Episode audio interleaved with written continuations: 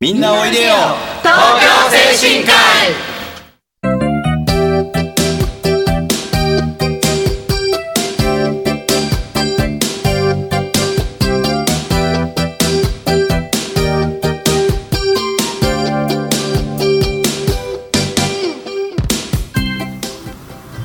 この番組はハートフルたなしフローラたなしを運営する社会福祉法人東京精神科医のスタッフが西東京市の高齢者支援活動を多角的にご紹介してまいります。一般にはあまり知られていない介護の現場地域とのつながりそして東京精神科医独自の取り組みなどのお話を中心に分かりやすくお送りしてまいります。本日進行役を務めますのは東京精神科医フローラたなし居宅介護支援事業所釧路と東京精神科医ハートフルたなし支援相談員内村と。FM 西東京の直美です。はい、そして本日はゲストをお呼びしております、えー、田無第四中学校の東山校長先生です。先生よろしくお願いいたします、よろしくお願いします。えーさて本日のテーマは東京精神科医と、えー、田無第四中学校の地域での関わりについて、えーというテーマでいろいろと話をしていきたいと思います。それではみんなおいでよ東京精神科医スタートです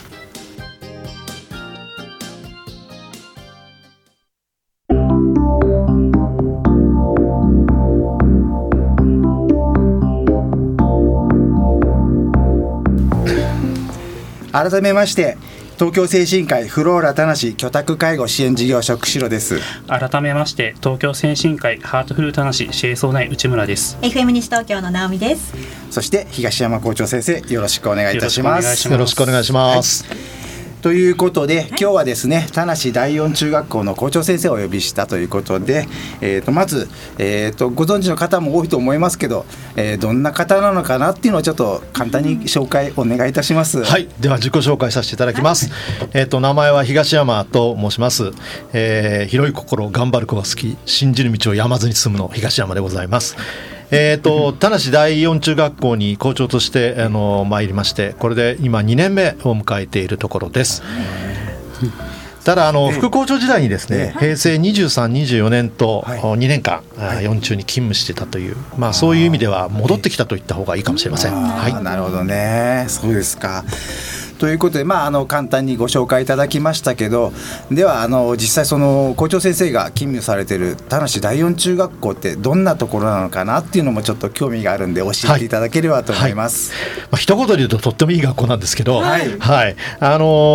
ー四中はあのなんでしょうね、生徒主体の学校っていうのをまあ昔からよく言っていて、はい。まあ、生徒がだからとってもよくあの頑張ってるというか動く学校です。はい。あのー私自身はあのこういう学校にしたいなっていう気持ちつまりそれはスローガンとしてあるんですけど、それは今年のスローガンは「心開き合おう」っていうのをスローガンにしています。これは四中の校歌の一節なんですね。はい、で温かくも活気のある田無四中ということで、えー、と去年はスローガンにしていたんですけれども、それよりもまあこっちの方がいいなと思ったのは、それはあの先ほど申し上げた副校長時代に、あのこのスローガンは生徒会の子たちのスローガンだったんです。で戻ってきたら、まあまあ、なくなったというかあんまり言われてないので、これをやっぱり復活させてで子どもたちの願いも受けつつ子どもたちとそれから教職員それから地域の方たちのまあ願いも合わせてこのスローガンいいかなと思ってやりました。はい。これはやっぱりこうなんか校長先生が中心となってこうなんでしょう学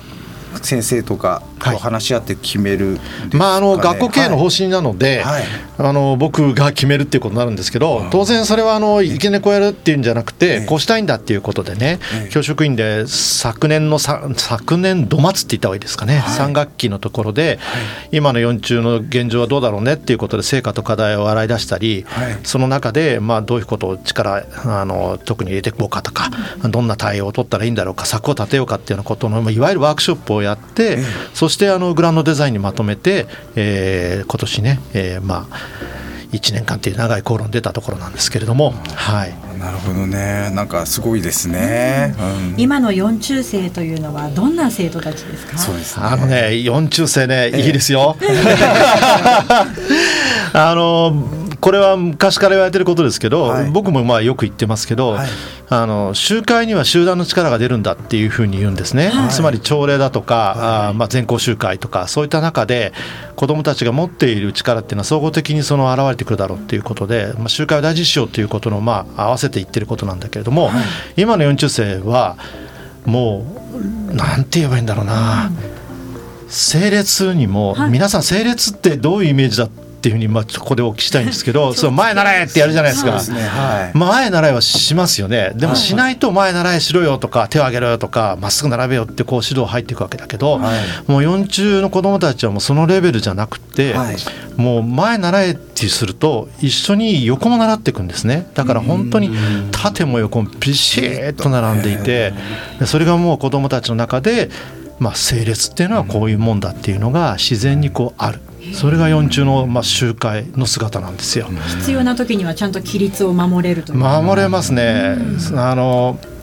座った時の姿勢ももうピシッとねなんであぐらかいてる子いないですしね、もう体育座りしてちゃんと前向いて顔上げてますし、大人の方が恥ずかしいかもしれない。いやだからね。本当にそれがもう当たり前になってきてるっていうことが四中の良さだと思うんですね。それをことさら指導してこうこうって、まあ、もちろんその指導の組み組み立てっていうかずーっとそれはねこうやってこうやってこうやってっていう教員の取り組みがあってのことだと思うし、はい。それに応える子どもたちもいる。それができてる四中だと思うんだけども今それがまあ当たり前の形になってるしあと皆さんが多分あの来てなんだろうなお話しいただいてぜひねしあのそういう機会に来ていただきたいんですけども礼をした時にはい。本当に綺麗な礼をするんですね。どんな綺麗さなんですか？えーっとね、だから普通に礼って言うとまあ一番よくないのは顎でカクンとこう「も う君は礼をしてんのかい?」みたいな礼があるじゃないですか、はい。そんなのも論外として、あのいいわゆるこう頭をちゃんと30度下げていく礼をするんだけど、はい。その下げた後もペコリじゃなくて本当に深々ときちっと礼をするんですね。だから初めて来られるっていうか一番いい例はあの修学旅行のあの民泊を今我々はやっていて東北のうちに行くんだけど、対面式なんかで礼をするんだけど子供たちは当たり前のように民泊するおじいさんおばあさんと一緒に礼をするんですね。はい。だけどもう深い礼だから民泊のおじいさんおばあさんの方が先に顔を上げちゃってそこからあのそこから その人たちが「あまだ礼してる」って言ってあー。123ぐらいで顔が上がってくるんですよ。だからもうそこでそこのおじいさんおばあさんたちみんな心臓わしづかみでギュッとこれあ40の子たちはいいなみたいにしてね。だから最高の出会いが今ねできてると思うんですけど。ですね、はい。1年生で新しく入ってくる子たちってそういうのわからないわけじゃないですか。わかんないですね。確かに、ね確かにその通りです。それではいもそれにだんだんだんだんそうですね。すぐすぐなりますね。だからやっぱ最初対面式で1年生と2年生それから3年生がみんなで一度返して、えー学校の様子とかいろいろとおかしく面白おかしく教えてくれる先輩たちの場があるんだけど、ようこそというはい、ねその時レースとやっぱり子供たちの方1年生の子たちは先に顔が上がってあれあれあれみたいな感じになって 慌ててもう一回レースし直す子とかねいて面白いですよそれは。確かに。うんなんかね。でもいい部分がそう伝統として受け継がれていっているんですね。そうですね。それはもう伝統だと思いますね。ねすごいいいことですよね。うんでまああのその田無四中さんと実はうちの法人とはもう道挟んで目の前なんですよはいお世話になっておりね。ますいえこちらこそお世話になってましてでまあ本当にね近いんですけどなかなかこういったような交流っていうのがなくてですね。ただまあ一部ではこういろんな交流っていうのをさせていただいてまして、はいまあちょっと宣伝とかになっちゃいますけどまああの今月今月ですねあの8月の25日夏祭りがうちの法人であるんですが。そちら、うん、そうなんですね。そちらの方にあの吹奏楽部の方、はいここ何年か来ていただいて、お世話になってますええもうすごく素晴らしい演奏をねしていただいてるんですけども、その辺とかこう校長先生とかこうどうですかね、そういう。地域に出ていくという、ええ。いやあのーやっぱり地域との交流っていうのは出ていく来ていただくっていうやっぱり相互交流ってのはとっても大事だと思ってるので、子どもたちがそういう形でね地域に出てってくれるのは本当にありがたいなと思ってるし嬉しいですね、まあ、吹奏楽はもともと表現する部活だから、そういう場を与えてくれるっていうのはとっても嬉しいし子どもたちもダイレクトにね、あ喜んでくださってるなとかね、まあ、半拍手でも何でもいいんですけどそういうあのーなんだろう感触を得られるってことは子どもたちのモチベーションアップにもなるしすごくいいなと思ってます。夏休み最後の日曜日だっていうふうに伺ってますけど毎年ええ行ってるんじそうですねゃないかな、。ええ本当に。今年もなんかオープニングの曲とええ3曲ぐらいええやるっていう話を伺ってます。ね、ちょっと楽しみにしてですね。楽はい。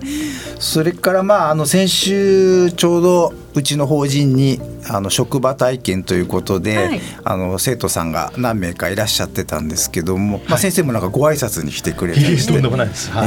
四中の生徒さんはいかがでしたか？えあのやっぱり先生のおっしゃる通り本当礼儀正しくてすごくいい生徒さんでしたね。ありがとうございます。ええ。でなんかいろいろとこう聞いてきてくださった先生、はい、えーとね、先ほど本当にええ。まだほかほかのインタビューなんですけど、はい。君たち何やってきたのとか言ったら教えてくれてなんか、えー、と1日目は車椅子体験これもじゃあ車椅子乗ったのかなと思ったらそうじゃなくて車椅子乗る方もやったんだけれども、車椅子押す方もさせていただいてでやったって言ってましたね。なんか坂道を下る時には向きを逆にしてなんか後ろ向きにそうですね、降りてきます、ね、そんな話もしてくれましたし、はい。あと機械入浴っていうんですか、はい。あの浴槽はいのこう、はい。あれも入る体験させてもらったっていう話をしていました。はい。あとなんだろうな。パッチワークを一緒にやったとか言ってたしあとなんでしょう、えー体操トリム体操だとかカラオケだとありますねか、はい。そんな時にも一緒にサポートについて、まあ、コミュニケーションを取るようなことをたくさんやってきたっていうふうにお話ししてましたね。はい。ですね、はい。なんかねそういったことを経験していただいてねまあ今後に生かしていただければなと思いますけれども、100歳ぐらいの方がいたっていう話を聞きましたよ。100歳何人かいらっしゃいますいや何人かいらっしゃるんですね。はあいらっしゃいますよね。え何話したのって言ったらいや人生について、本当ですか？将来は何になるかまだ分かってないだろうけれども、ええ。とにかく勉強って大事だから、ええ。ちゃんと勉強やりなさいとか言われて、言う通りだなと思ってこの方たちがねおっしゃることだからそれこそもう弱い100歳って言ったら子供たちにとってみれば今までの自分の人生のまあ7倍からぐらい生きてるぐらいの感情になるので。もう間違いないでしょうと思って聞いてきましたって言ってました。なかなか普段そうね100歳超えてらっしゃる方とお話しする機会なんて私としてもないですよね。本当ですよ。僕も佐世のご高齢の方と話してきたっていうふうに聞いて、ええ。僕たちの、まあ、父母の世代だろうつまり80代後半ぐらいまでかなと思ったけど、え90飛び越して100って言われた時には、あすごいなと感心しました。生徒たちにとってもいい人生経験ですよそうね。なったと思いますね。さあここで一曲お届けしていきましょう、えーこの曲東山校長先生の希望曲ということでお届けします、エレファントカシマシで俺たちの明日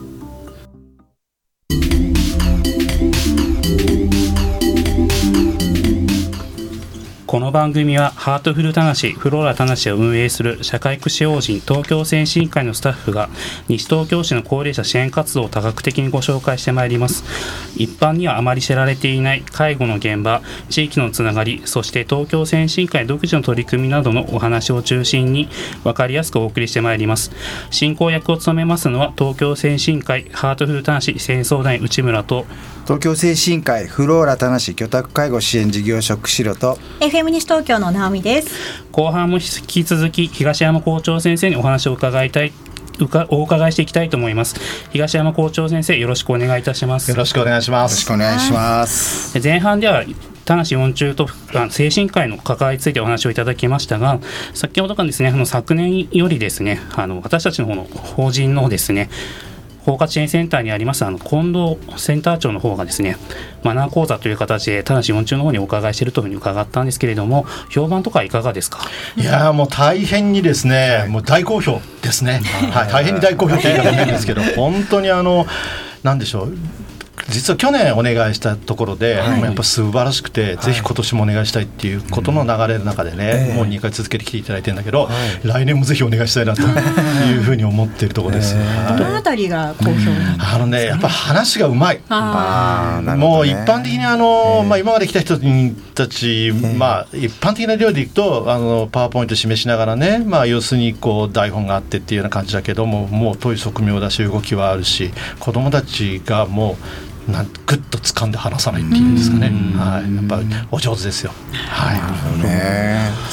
あの近藤センター長がその四中にお伺いするといった経緯って何かあるんですか、えーっとですね、えーもともと、まあ、ずっとあの職場体験の、えー一つの指導としてそのマナー講座をやっていたんですね、違うところにお願いして、ところがやっぱりちょっと忙しいということで断られてしまったんです、でそれで困ったなっていう話を、ええ。あの小林さんと、せあのお話理事長とお話してたんです、はい。それはあの、はい。あの学校運営連絡協議会のメンバーとして、はい。あのもうずっと学校運営にあののアドバイザーとして来ていただいていて、えー、そういう機会がたびたびずっと、まあ、持っていたんですけども、はい、その中でもちょっとつぶやいたところ、はい、早速それを拾っていただいてなんじゃあうちの うちのに行っ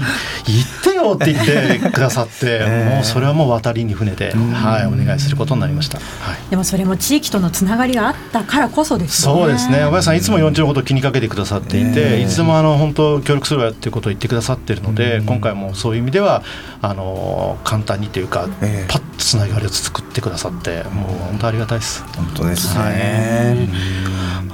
であの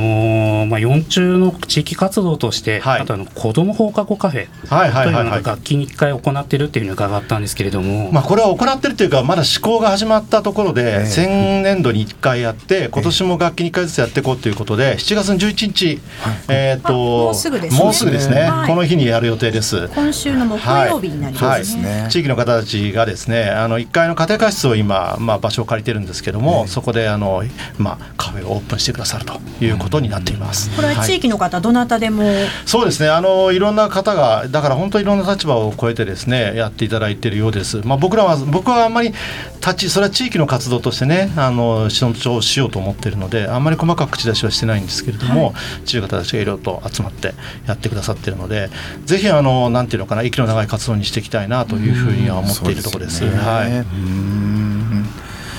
であのまあ、具体的にやっぱその、まあ、地域の方々っていうとやっぱおじいさんとかおばあさんとか、そうですね。おじいさんおばあさんももちろん来られますけれども、まあ、青年、えー、層の方たちも来ていただいています、うん、で、えっとまあ、1回しかまだやっていないのであれですけどカードゲームをやったりだとか、あやってますけど僕あの他のこの学校に来る前に青蘭中学校っていうところにいてそこであの放課後やっぱりやっていて、はい、そこはあの図書室があるのでブックカフェっていう形で図書室やってたんだけれども、そうそう最初はまあおしゃべりしてる子たちだけだったけどもやっぱり本を読む子たちが出てきたり、それからまあ宿題やったりだとか、そうすると宿題教えてくれる親が現れたりとかね、親って言わないな。地域のおじいさんおばあさんたちが現れて、でその地域のおじいさんおばあさんに挨拶する子どもたちがね街で「ああ誰々ちゃん挨拶してくれたよ」みたいなことを言ってくれるそういう関係がまあそこはもう歴史がある程度があるのでね、はい、生まれてきてそういういい循環になれば4丁もいいかなというふうに思いますね。4丁子たちもまあ一緒にです。今はカードゲームやってるけどそれこそ本当に宿題見てもらったりとかね。そういうことまでやってくれるとすごくねいいかななんていうふうに思ったりして今からまあいろいろ可能性があると思っています。はい、そうですよね。子どもたちの顔を知ってもらうっていうのもそうですね。大切なことですね。いやとても大事だなと思いますよね。よく斜めの関係っていうけれどなかなかそれが今自然には発生しないので、はい、ある程度手を加えながらやっていかないと。できないかなと思うし、うん、それがねまあなんだろう。役に立たない方が本当はいいかもしれないんだけど、役立った時っていうのは、多分ね重篤なことはある、控えてる時だから。うん、その時のためにもねこう耕していきたいなとは思ってます。そうですね。東京精神科医でもそういうカフェの活動ってやってましたよね。そうですね。高大町地域包括支援センターの方が中心となって、まあ認知症の方とか対象にしたオレンジカフェの方をやってますね。そうですね。まあ最初はこううちの法人のあのところでやってたんですけど、今はもうなんか地域のボランティアの方とかもかなりこう協力してくださって、えー、毎月一回なんかこう定期的に、やってるんですけどもすごくなんかねあの年々だいぶ規模が大きくなってきてるとは言ってますね。なんかこう今週は向こう並みか 今週は四中とかこういろいろなところを皆さんがねね。まあ、できるようになるといいかもしれないですね、ね、そうやってね広がっていけばね、はい、すごくいいかなと思いますけどもね、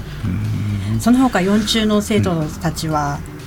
こう地域活動だったり交流だったりとかえっ、とまあ音楽関係で先ほど出てきましたけども、えーはい、あの特集会のね、はい、あそこの方にもあの8月の6日の日だったかなあの8月に入ってからですけども、はい、やっぱりなんなんていうかロビーカフェなロビーコンサートみたいな形になると思いますけど、それをやりに行きますし、あのこの地域って言えば向こう大小学校で3月にやっぱりこれはあのあのなんだっけな青少年育成会のそういった、ね、あの流れですけれどもやっぱり水分の連中はあやりますこの頃になると3年生が受験終わって戻ってきてるので、はい、それこそまあいい参謀になってるというふうに思いますね。卒業前の、ね、そうですね。はい。あそうですね。なんか地域音楽会って言ってまあうちの法人とかもちょっとあのお手伝いとかさせていただいて、そうですね。そうですね。はい、楽器運ぶの手伝っていただいてはい。えー、楽器運ぶ結構大変なんですよ。ですよね。はい。楽器を旅させちゃいけないって言って、ガラガラガラ引っ張ってったりするともうあっという間に狂っちゃうので、もうありがたいです短い距離でも。はい、ねもう本当にだから3年生のなんか最後のこうなんでしょうあの下下級生との演奏会ということですごく盛り上がってますけどね。ああいう演奏を高齢者の方たちが聞いてみて、それはそれでまた刺激になりそうですね。そうですすごい評判良くて毎年あの夏祭りの時期が来るといつも中学生たちはまた来るのかいっていう声をやっぱり利用されてる方が聞きますね。ありますよね。それはまた先生嬉しいですね。嬉しいですね。はい。なんか聞くところに来週またその水分の子たちが来るっていう話ですのでここにそうなんかはいぜひ行っていただくとモチベーション上がると思います。あの来月のこの放送来月ですか。来月ですね。この放送でまああの吹奏楽部の顧問の先生とその生徒さんたちが来る予定になってますのでまた楽しみ楽しみですね。ちょうど夏休み中だからそうですね。来ていただける感じですよね。よかったと思いますよね。喜ぶと思います彼ら彼女たちも。はい。さあその他防災のこの避難所なんかもやってらっしゃるそうですね。避難所運営連絡協議会っていう、まあ、地域を巻き込んだその避難所地震が起こったとかその発災した時に内側の緊急避難で一時避難所になっているのでそういったあの準備、はい、それからまあ準備だけじゃなくてなんだろうな最初のその受付のやり方だとかいろんな訓練をするっていう意味でやってるその協議会がありますからその中にやっぱり小林さんも入っていただいたりとかですねしてやっていますね。はい、ただあの小林さんおっしゃってくださったのはうちはもう24時間でそういう医療関係のスタッフがいるから、まあ、そういう意味ではねすごくまあなんだろう協力しやすいというか協力できると、うん、うん、単純に避難するだけじゃなくてね、はい、多分そういう避難する時には家が壊れたりだとか、うん、怪我をするっていうこともあるだろうから、はい。まあ、幸いにしてうちはそういう医療拠点にもなってるんだけれども、うん、まあ、それがやっぱ整うまではとても時間かかるわけでそう、もうそうすると24時間ねスタッフがいる、うん、あの不動産っていうのはとってもありがたい存在でそれももう歩けばそれこそ50歩も歩けばそうあるわけですからだから本当水域4中の学あの学区の地域運営連絡協議会っていうんじゃなくてもう地域全体の例えば向こう大小学校例えば八木沢小学校、はい、例えば田無工業だとか、はい、例えば田無高校田無市特別支援学校隣の A&A も含めてですね。ですね。いろんな施設で持ってるのでそういう意味でまあうちのとこは地域の中でもぎゅっとこういろんなのが集まってるところだから、ね、本当に広い形でやれたらいいかなと思ってるし、それのまあ手助けするわよと。いうことを小林さんにまた力強くいただいているのでお言葉をありがたいなというふうに思ってます。ね、はい、校長先生として一つの学校にいられるのってどのぐらいの時間なんですか？えっ、とですね、まあ最大5年というふうに言われてますね。はい。でもまあ普通は3年で大体回っていくっていうのがはいサイクルだと僕は考えていますね。じゃあ校長先生として今この田無4中に残していきたいっていうことをいろいろやらなきゃいけないわけですね。ああそれはもう遠大ないろんなことがありますけど、今あの市の研究指定を受けて、はい、まあ、あのお金もらいながら研究し始めたのは道徳についてですね、はい、あの自ら考えそして、えー、学び合う道徳をということで今研究を進めていますし。あの新しい学習指導料がね始まりますからそれに対応するいわゆる納得値だとか創造値だとか、はい、そういったあ新しい正解のない時代を生きる子どもたちにどういう学力をつけていくかっていうような研究もしていかなくちゃいけないというふうに思ってますし、もっとそれを本当はしていくためにはいわゆる協議しなくちゃいけない。話し合わなくちゃいけないから、はい、それをするためには土台としてねやっぱり何でも言える学級お互いに認め合う学級、まあ、お互い認め合うということは自分を尊重できるから他者も尊重できるのであってだからいわゆる自己理解っていうのかな、自分がまず何者なんだっていうところを理解して、その自分が価値ある人間だっていうことを自分で認めていくっていうような自分のその自尊感情を高めていくっていうこともやらなくちゃいけない。だからもう3年じゃとてもできないですよね。そうですよね。だからやっぱり校長はそういうのをバトンタッチした、私もの先生からバトンタッチしてやっているし、あのお互いにバトンタッチしながらやっていくっていうふうに、もう教育ってはみんな生きる力っていうふうに修練されていくので、もういろんなタビの校長先生いらっしゃっても結局は目指すとかそこなので、だからまあなんていうのかなタッグを組みやすいっていうか受け継ぎやすいっていうのかなそう,、思ってやっています、はい、また学校の中だけで完結できるものでもない、そうですよね。特に今からはそうですね、はい、もう学校の中ではとてもじゃないけど要求されるっていうか望まれる子供を育てていく上にこういうことしなさいって望まれることがあまりにも多すぎて、ね、教員だけではもう無理ですね。これはもう今いろんなところでやっと分かってきてもらって始めてるかなと思います。はい。さあそろそろお時間が近づいてまいりました。最後にちょっと短めで東山校長先生、はい、地域の方、府警生徒に向けて。短めで、なかなか難しいですね。でも暖かく活気のあるそういう田無四中を作っていきたいと思ってるし、それは暖かく活気のある地域に寄与できる貢献できる中学校でもありたいなというふうに思っています。よろしくお願いします。ありがとうございます。以上今回は東京先進会と田無第四中学校の地域の関わりについてお話ししました。今回も盛りだくさんでお送りしましたが私たち東京先進会の西東京市の活動を少しでもご理解いただければ嬉しいです。今夜7時からの再放送もお聞きください。またこの番組は放送終了後インターネットのポッドキャストからも配信しています。各検索サイトから FM 西東京または東京先進会で検索してみてください。次回来月の第2月曜日のこの時間もどうぞお楽しみに。ここまでのナビゲーターは東京先進会ハートフー田無支援相談内村とフローラ田無、えー、居宅介護支援事業所釧路と FM 西東京の直美でした。そして田無第四中学校東山校長先生今日はどうもありがとうございました。ありがとうございました。ありがとうございました。来月はまた四中の生徒そして吹奏楽の顧問の先生がいらっしゃる予定だということですので、ねはい、来月もどうぞ皆さん楽しみにしていてください。それでは次回もせーのみんなおいでよ。東京精神科医。